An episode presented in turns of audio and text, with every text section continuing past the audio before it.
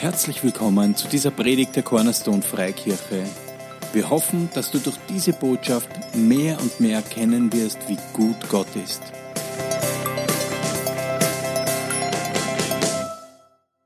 Ganz am Anfang hat Gott die Erde geschaffen, die Tiere, das ganze rundherum, eine perfekte Umgebung für uns Menschen. Ja, also muss man schon sagen, ich fahre oft mit dem Zug jetzt beruflich äh, durch die Gegend und dann schaue ich mir manchmal nicht nur in den Laptop, sondern auch mal in die Landschaft. Das ist alles perfekt. Ja?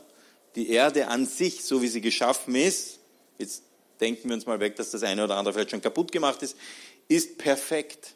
Gott hat uns ein perfektes Umfeld geschaffen. Es ist von allem genug da, eigentlich für alle. Ja?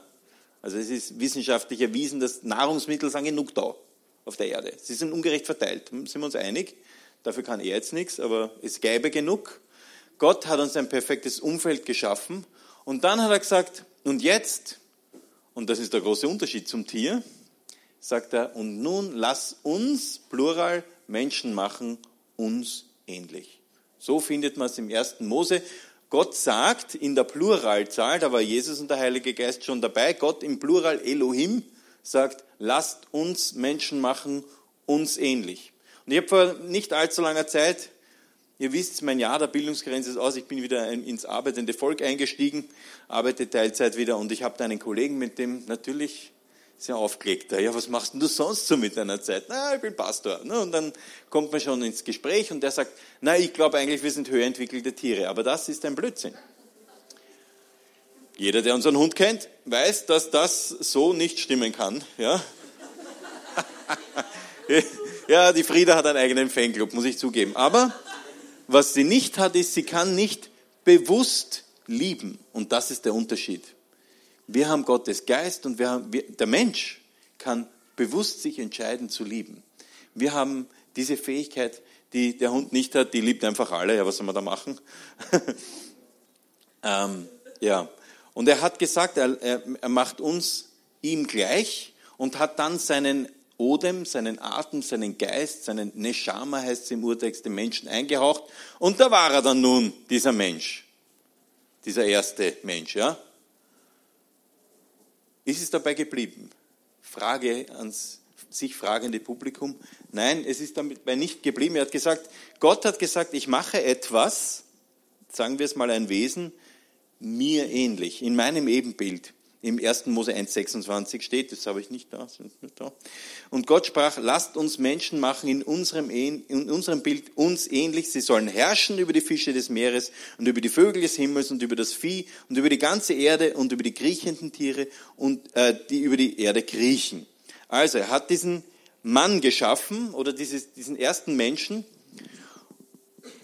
Und wenn man weiß, wie die Geschichte weitergeht, muss eigentlich logisch sein, dass der Mann und Frau in einer Person dargestanden ist. Weil er hat ja dann später aus Adam die Eva herausgenommen. Das war die erste, der erste, die erste Narkose. Ein, es fiel ein Schlaf über den Adam, der ist eingeschlafen. Gott sei Dank war es nicht bei vollem Bewusstsein.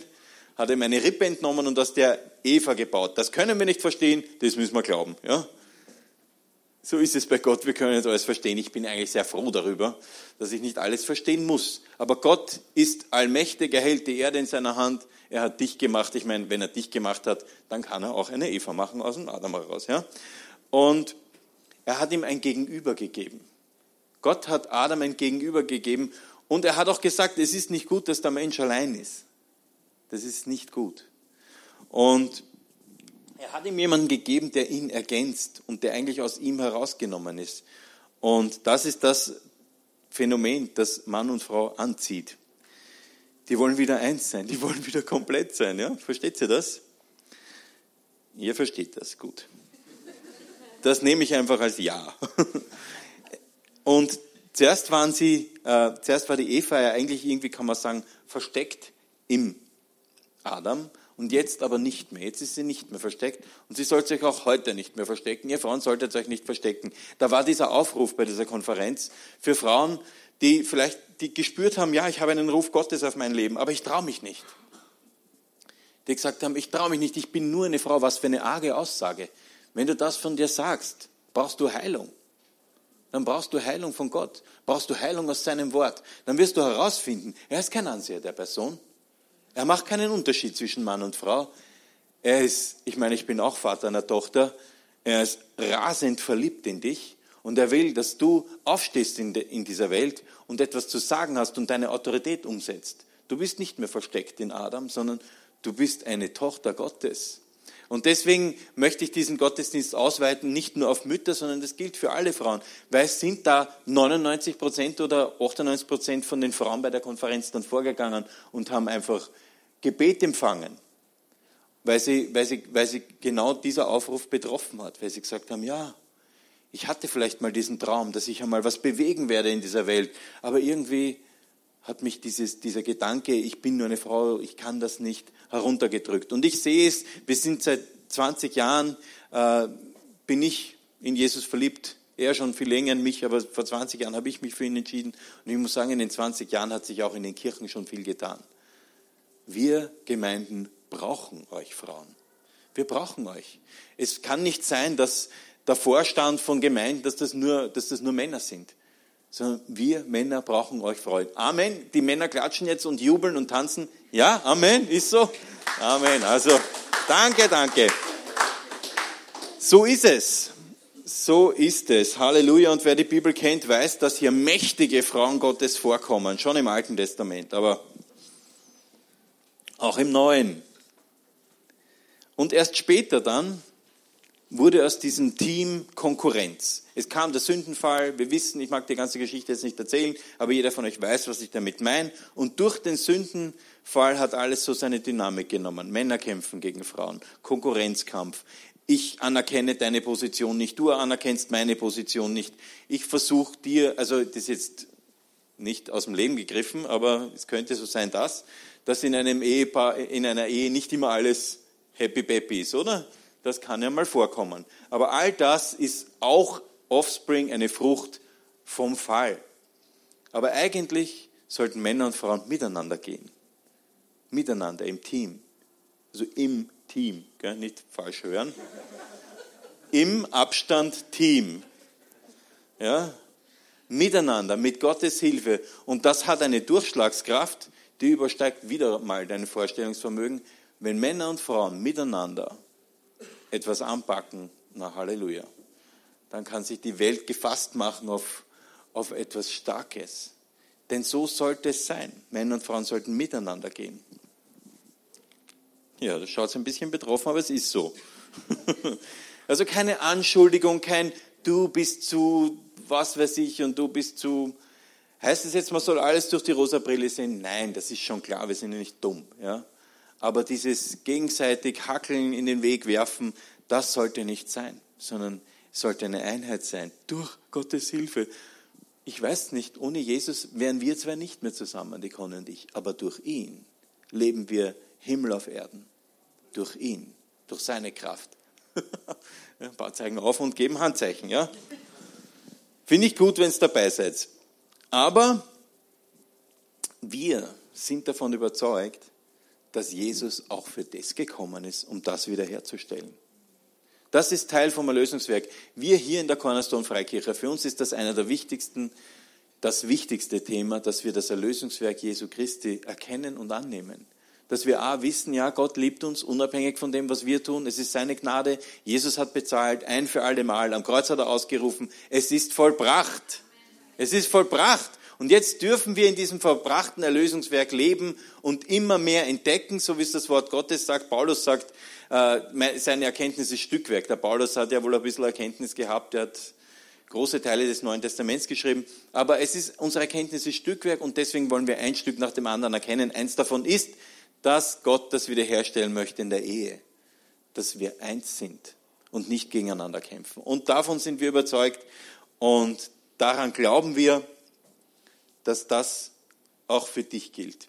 Wir schauen uns einmal an, wie das denn gehen soll. Also ich kann es nicht einfach so im Raum stehen lassen. Und dazu schauen wir mal in Römer 13, Vers 7 zu dem Thema Ehrerbietung was an, weil ich habe eigentlich begonnen mit dem Thema zu ehren, oder? Ja, geht da? Römer 13, Vers 7. Ist nicht da? Also du siehst es nicht. Na, schau die Technik. Ich, weiß, warum Jesus ge gekommen ist, wie es noch keine Technik gab. ich lese es einfach vor. Ich habe es nämlich. Damit bin ich ein Vorteil. Gebt allen, was ihr schuldig seid. Die Steuer, dem Steuer, den Zoll, dem Zoll, die Furcht, dem die Furcht, die Ehre, dem der Ehre gebührt. Und das ist also ein bisschen eine Redewendung, Ehre, wem Ehre gebührt, oder? Das kennt ihr ja. Jetzt kannst du sagen, ja, aber dem gebührt ja gar keine Ehre. Dann muss ich dir sagen, da liegst du falsch. Weil ich komme zur Definition, was bedeutet es denn, jemanden zu ehren? Im Duden steht, äh, jemanden zu ehren heißt Hochachtung erweisen, jemanden Empfindungen oder ähnliches achten, respektieren. Im Urtext in der Bibel steht, da wo Ehren steht, steht Katbat, ist das hebräische Wort. Nachdem es keiner widerlegen kann, spreche ich so aus. Äh, Kabat, als wichtig erachten, wertschätzend sein, fördernd sein. Es bedeutet aber nicht, eine Person über die andere zu erheben, sondern das Anerkennen der Person. Und wenn du jetzt sagst, aha, ich soll meine Eltern ehren, aber die waren da und da und ich kann mich erinnern, am 7. Juni 1964 waren sie böse zu mir und am 32. was weiß ich, da ganz sicher zumindest, ähm, es, es, es, hat nicht jeder immer so dieses Traum-Szenario, die wenigsten eigentlich. Jeder hat so ein bisschen seine Geschichte, oder? Mit seinen Eltern. Aber anzuerkennen, dass sie deine Eltern sind, dass sie diese Rolle haben, dass du heute da sitzt, nicht verhungert bist, das kann man anerkennen und ehren. Das ist das Minimum. Ich hoffe, dass wir alle ein bisschen mehr haben, was wir äh, anerkennen und wofür wir dankbar sein können. Aber das ist das Minimum. Dass du da sitzt und jetzt ein- und ausatmen kannst, kann, das ist das Mindeste, was du deinen Eltern verdanken kannst. Aber das ist ein, jemanden zu ehren bedeutet nicht schlecht über ihn reden, nicht zu sagen, die waren so furchtbar. Und wisst ihr was? Wenn wir nämlich so leben, dann werden wir bitter. Ihr wisst das, was wir in unserem Herzen haben, dass wir aus dem Mund kommen und dieser Kreislauf beginnt. Aber Jesus ist hier die Lösung. Wir können mit all unserem Kummer zu ihm kommen und er kann alles heilen. Er ist in der Lage, all deine, deine Bitterkeit zu heilen. Wenn du aber nur zu ihm kommst, wir müssen zu ihm gehen und dann wird er uns helfen. Also er, ist, er steht eh da mit der ausgestreckten Hand, der himmlische Vater, aber wir müssen sie nehmen. Aber nimm das in Anspruch. Wenn du äh, eine sogenannte Vaterwunde hast oder eine Mutterwunde, dann nimm das einfach in Anspruch, dass Gott das heilt. Weil aus dieser Heilung heraus wird viel Frucht kommen. Und ich sage da, selbst wenn uns unsere irdischen Väter oder Mütter vielleicht enttäuscht haben, wir haben einen irdischen Vater, der wird dich nicht enttäuschen. Denn der ist nur gut. Und er ist kein Mensch, dass er lügt, sondern er ist die reine Wahrheit und er ist die reine Liebe und er ist das Beste für dich. Er ist das Beste für dich. Und deswegen machen wir das alles, weil wir seine Liebe feiern wollen, sein Wesen. Deswegen gibt es Gemeinden, deswegen kommen wir zusammen, weil wir einfach gemeinsam sein Wort feiern, sein Wesen, seine Gegenwart und seine Wahrheit. Und ihr wisst, der Glaube kommt vom Hören des Wortes Gottes und deswegen spreche ich es auch so laut durch ein Mikro, dass es auch wirklich jeder hören kann. Denn daher kommt der Glaube. Wenn wir über die Wahrheit sprechen, die aus dem Wort Gottes kommt, dann kommt der Glaube und dann kommt Heilung in dein Leben. Also jemanden zu ehren bedeutet nicht alles gutheißen, was er tut. Das ist ganz wichtig, dass du diesen Unterschied erkennst. Es heißt nicht, dass wir alles gutheißen. Das heißt nicht, wenn ich jetzt sagen würde, ja, ich ehre meine Eltern, damit sage ich, alles, was sie getan haben, war richtig. Das heißt es nicht. Zu ehren ist ein bewusster Akt, dass ich sage, ja, dafür kann ich dankbar sein, das waren meine Eltern. Himmlischer Vater, du sagst, wenn ich sie ehre, dann werde ich dieses und jenes bekommen und das möchte ich. Ich auch. Ja, ich will das auch. Ich sag dir was, da ist ein Schlüssel drinnen. Ich oute mich jetzt selbst. Ich habe viele Jahre eine gewisse Bitterkeit gehegt gegen meine Eltern, total unverständlicherweise. Aber ich sage dir was, da gibt es jemanden, der sieht Gedanken in dein Hirn die ganze Zeit und du kannst dich entscheiden. Nehme ich sie an? Sind es Gedanken, die mit dem Wort Gottes übereinstimmen oder sind es blöde Gedanken? So wie Radiowellen. Ich muss ja wirklich nicht Radio Niederösterreich hören. Ja? Du magst es vielleicht, ja? Ich höre lieber Ö1 und dann sind alle unglücklich, wenn sie ins Auto steigen, wenn sie dann auf was anderes wechseln müssen. Nein, es ist so. Wir können uns selber entscheiden, was wir mit den Gedanken machen, die kommen. Und wenn wir Gedanken hegen und pflegen, die gegen unsere Eltern sind, dann werden wir die Frucht davon essen. Und das, glaub mir, das möchtest du nicht. und es ist nie zu spät, umzukehren. Du kannst gar nicht zu alt sein, umzukehren. Das Wort Gottes wäre sonst unfair, wenn du nicht in der Lage wärst, es umzusetzen. Aber all das, was hier steht, geht. Mit Gottes Hilfe. Ja, das geht. Ehrerbietung, Ehren. Wie geht es und wer soll denn das überhaupt tun? Also habe ich jetzt drei Bevölkerungsgruppen. Die Kinder. Das trifft uns alle. Wir alle. Also wenn im Wort Gottes steht, ihr Kinder gehorcht euren Eltern, dann ist jetzt in dem Fall vielleicht mehr gemeint die Kinder, die noch zu Hause wohnen, bis zu einem gewissen Alter. Mir können meine Eltern jetzt nicht mehr sagen, das machst, das nicht. Okay, das versteht ihr. Jetzt ist von den, von den, von den Kindern die Rede. Ihr Kinder in Epheser 1, äh, Epheser 6, Vers 1 und 2. Ha, tata, die wiederauferstandene Beamer. Du sollst deinen Vater und deine Mutter, was? Du sollst deinen Vater und deine Mutter, ihr, kind, ihr Kinder gehorcht, äh, ehren, das ist noch vom vorigen Vers. Ihr Kinder gehorcht euren Eltern im Herrn, denn das ist recht. Ehre deinen Vater und deine Mutter, denn das ist das erste Gebot mit einer Verheißung. Das ist,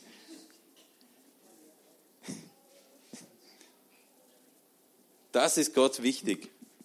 Wir sollen unsere, unsere, unseren Eltern gehorchen, also ihr, ihr Kinder jetzt. Und ich war ein sehr rebelliöses Kind und ich habe die Frucht davon gegessen. Ich war sehr krank, also wie ich ein junger Erwachsener war, äh, sehr drogensüchtig, sehr alkoholkrank, sehr körperlich angeschlagen durch meinen Lebensstil, durch meine Bitterkeit, durch meinen Egoismus, durch meine Rebellion. Mir, mir haben meine Eltern gar nichts mehr sagen können. Die, waren, äh, sehr, die haben viel mitgemacht, da bin ich heute noch dankbar, dass sie mich nicht äh, des Landes verwiesen haben und haben, und das so viel zu Mamas, noch immer geliebt. Noch immer geliebt. Noch immer für mich da gewesen. Noch immer und noch immer und danke. Halleluja. So ist das Mutterherz, ja. Dann, wer sollte noch Ehre geben? Das ist ein ganz wichtiges Thema. Ich werde es trotzdem nur kurz anschneiden. Ihr Männer, gebt euren Frauen die Ehre. Amen. Amen. Da höre ich jetzt besonders die Männer.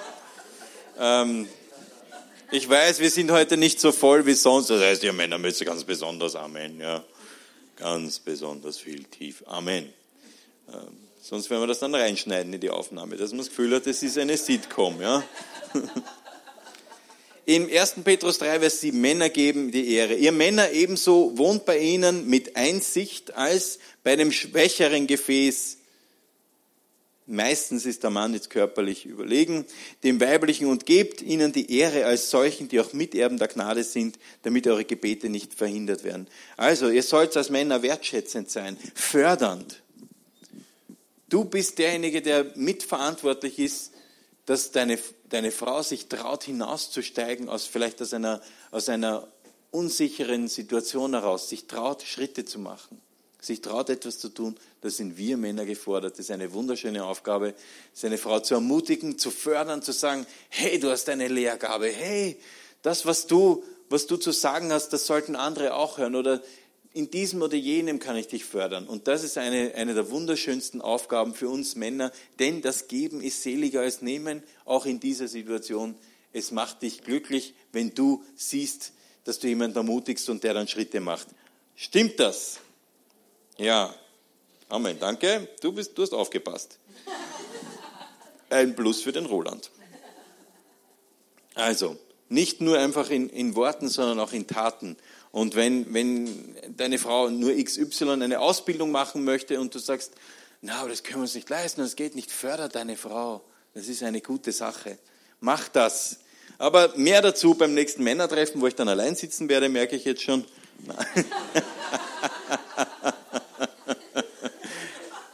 man darf Spaß in der Gemeinde haben. Wir haben jetzt drei, vier Tage in der, in, in der Expedithalle verbracht und wir hatten zehn Leute bei uns wohnen über dieses Wochenende. Also ich darf jetzt auch ein bisschen äh, Spaß haben hier. In Epheser 5, Vers 25 und 26 steht, ihr Männer liebt eure Frauen. Es endet aber nicht da. Wie auch Christus die Gemeinde geliebt hat und sich selbst für sie dahingegeben hat, um sie zu heiligen. Was soll das heißen? Du stellst deine Bedürfnisse vielleicht einmal hinten an und schaust, was ist denn für sie gut? du als Vater von Kindern schaust, was kann ich der Mutter meiner Kinder Gutes tun? Und das ist keine Drohbotschaft, sondern es ist etwas Ermutigendes. Du wirst nämlich die Frucht davon essen. Happy Wife, Happy Life.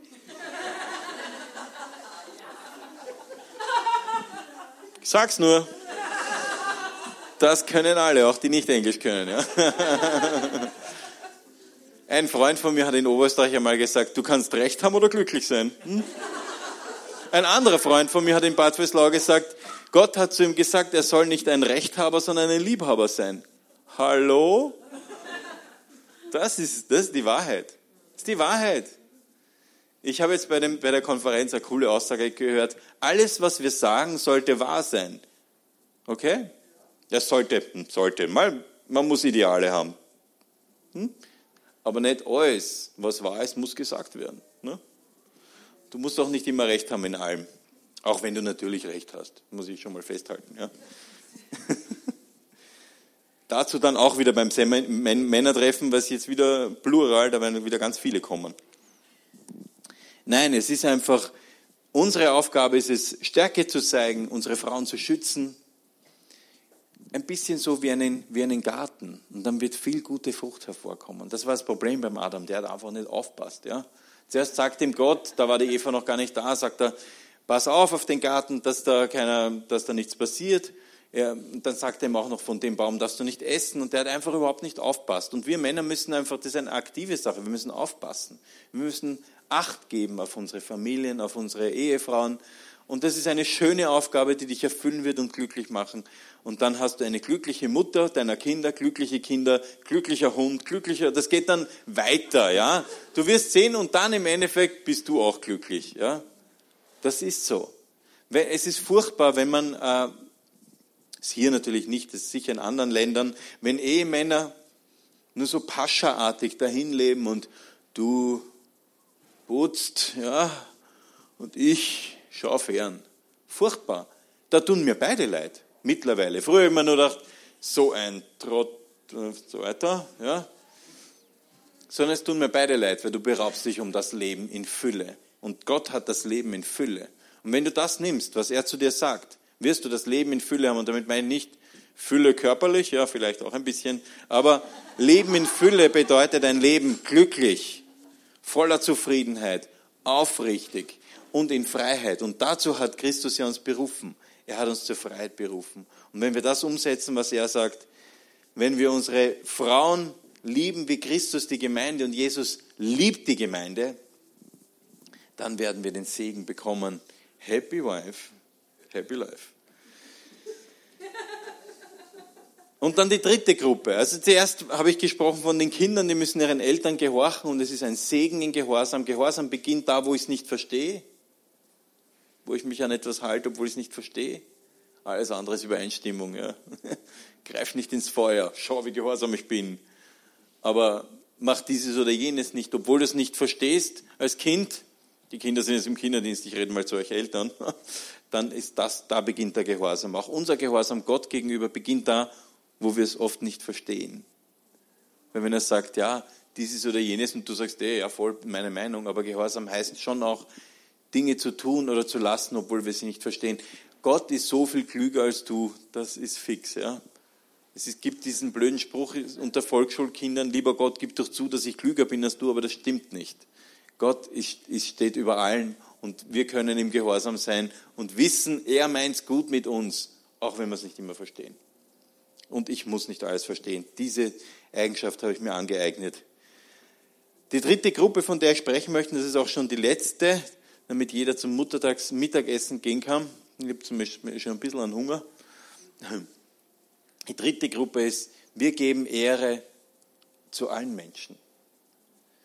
Im Philippa 4, Vers 8 steht, und alles, was wahr, was ehrbar, alles, was gerecht, alles, was rein, alles, was liebenswert, alles, was wohllautend ist, wenn es nur irgendeine Tugend oder irgendein Lob gibt, das erwägt.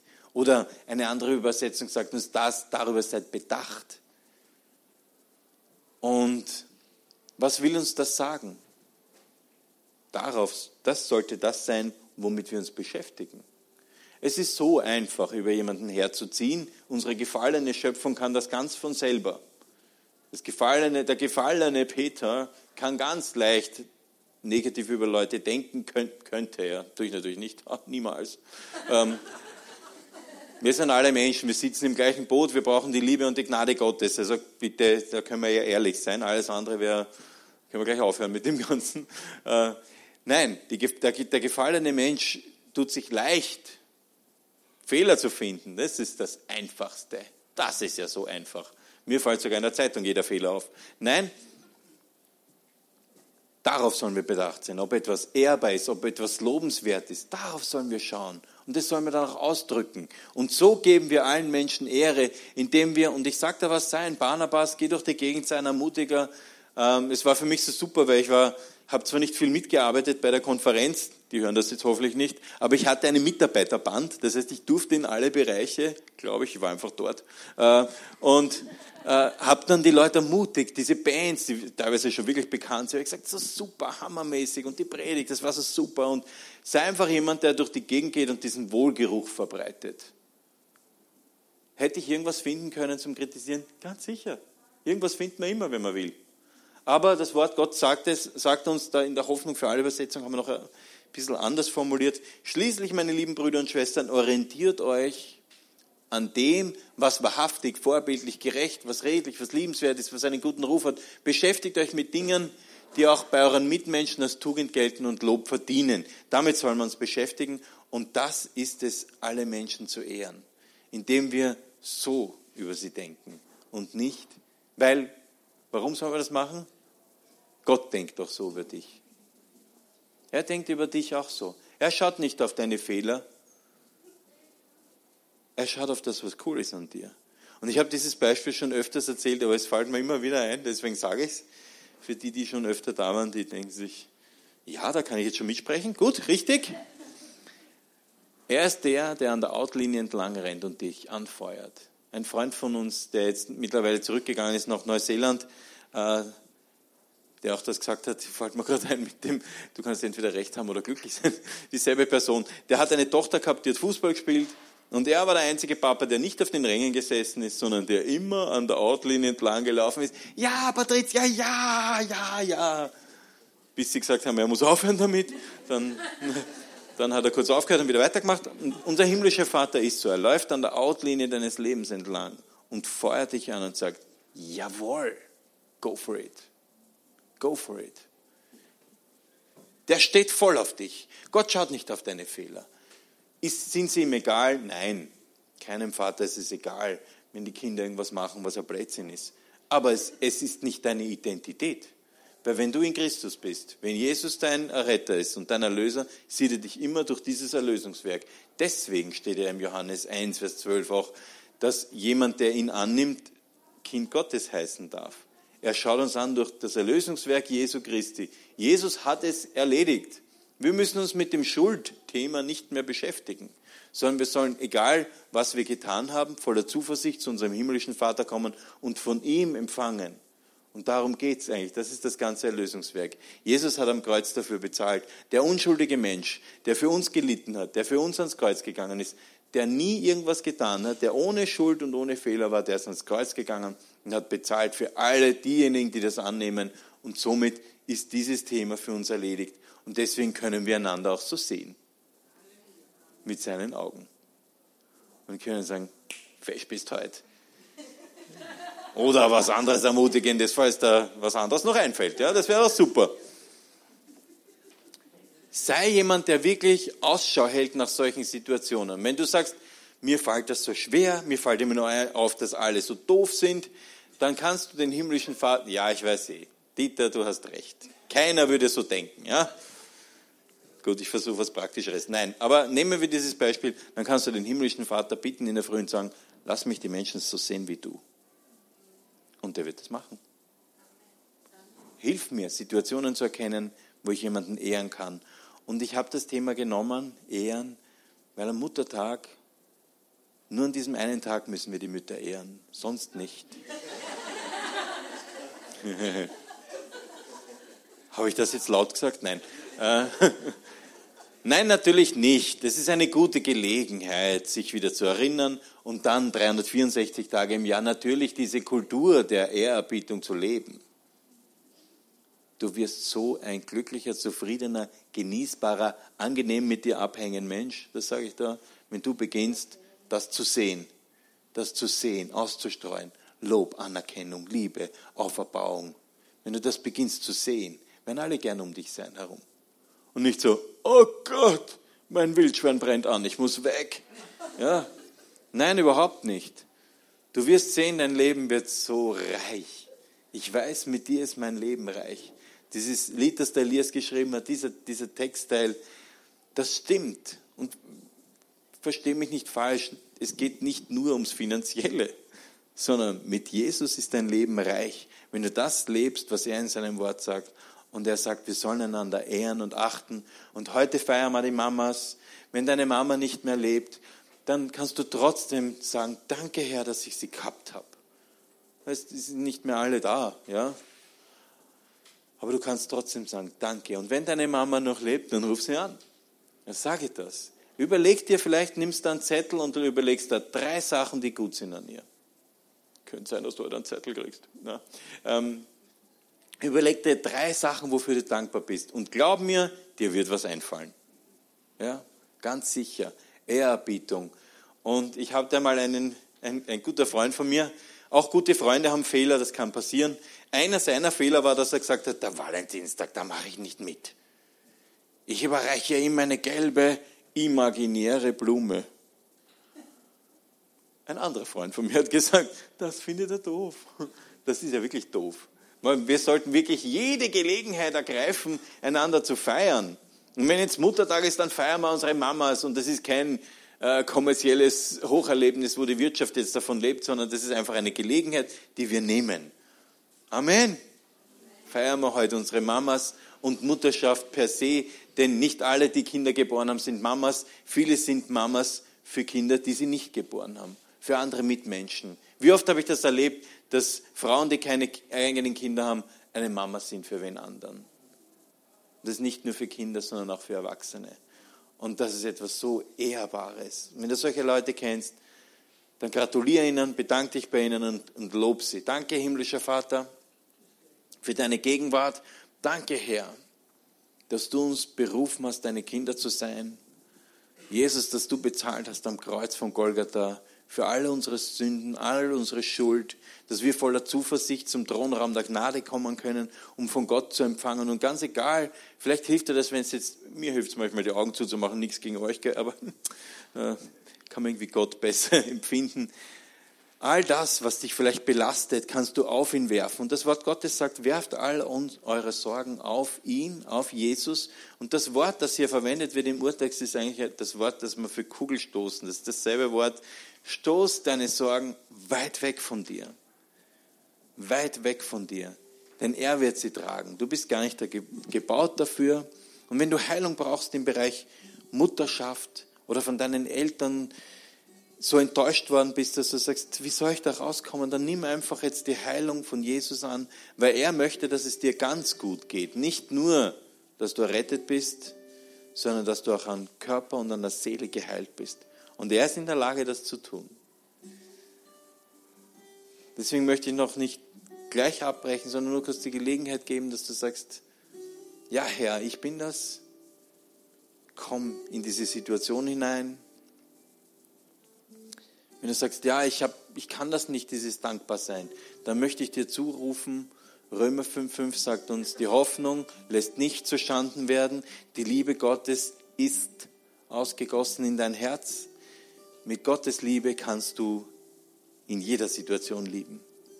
Dann kannst du sagen, ja Herr, hilf mir, dass diese Liebe sichtbar wird. Hilf mir, diese Liebe auszudrücken. Und dann machst du deine Schritte im Glauben und du wirst sehen, es wird Segen bringen. Danke, Herr, für jeden Einzelnen, der da ist. Danke, dass du einen Segen ausgießt, dass jeder wirklich reich nach Hause geht, reich von deinem Wort, reich von deiner Gegenwart, reich durch deine Veränderung. Herr, wir wollen nicht so bleiben, wie wir sind. Wir sind eh fesch und super, aber wir wollen mehr, Herr.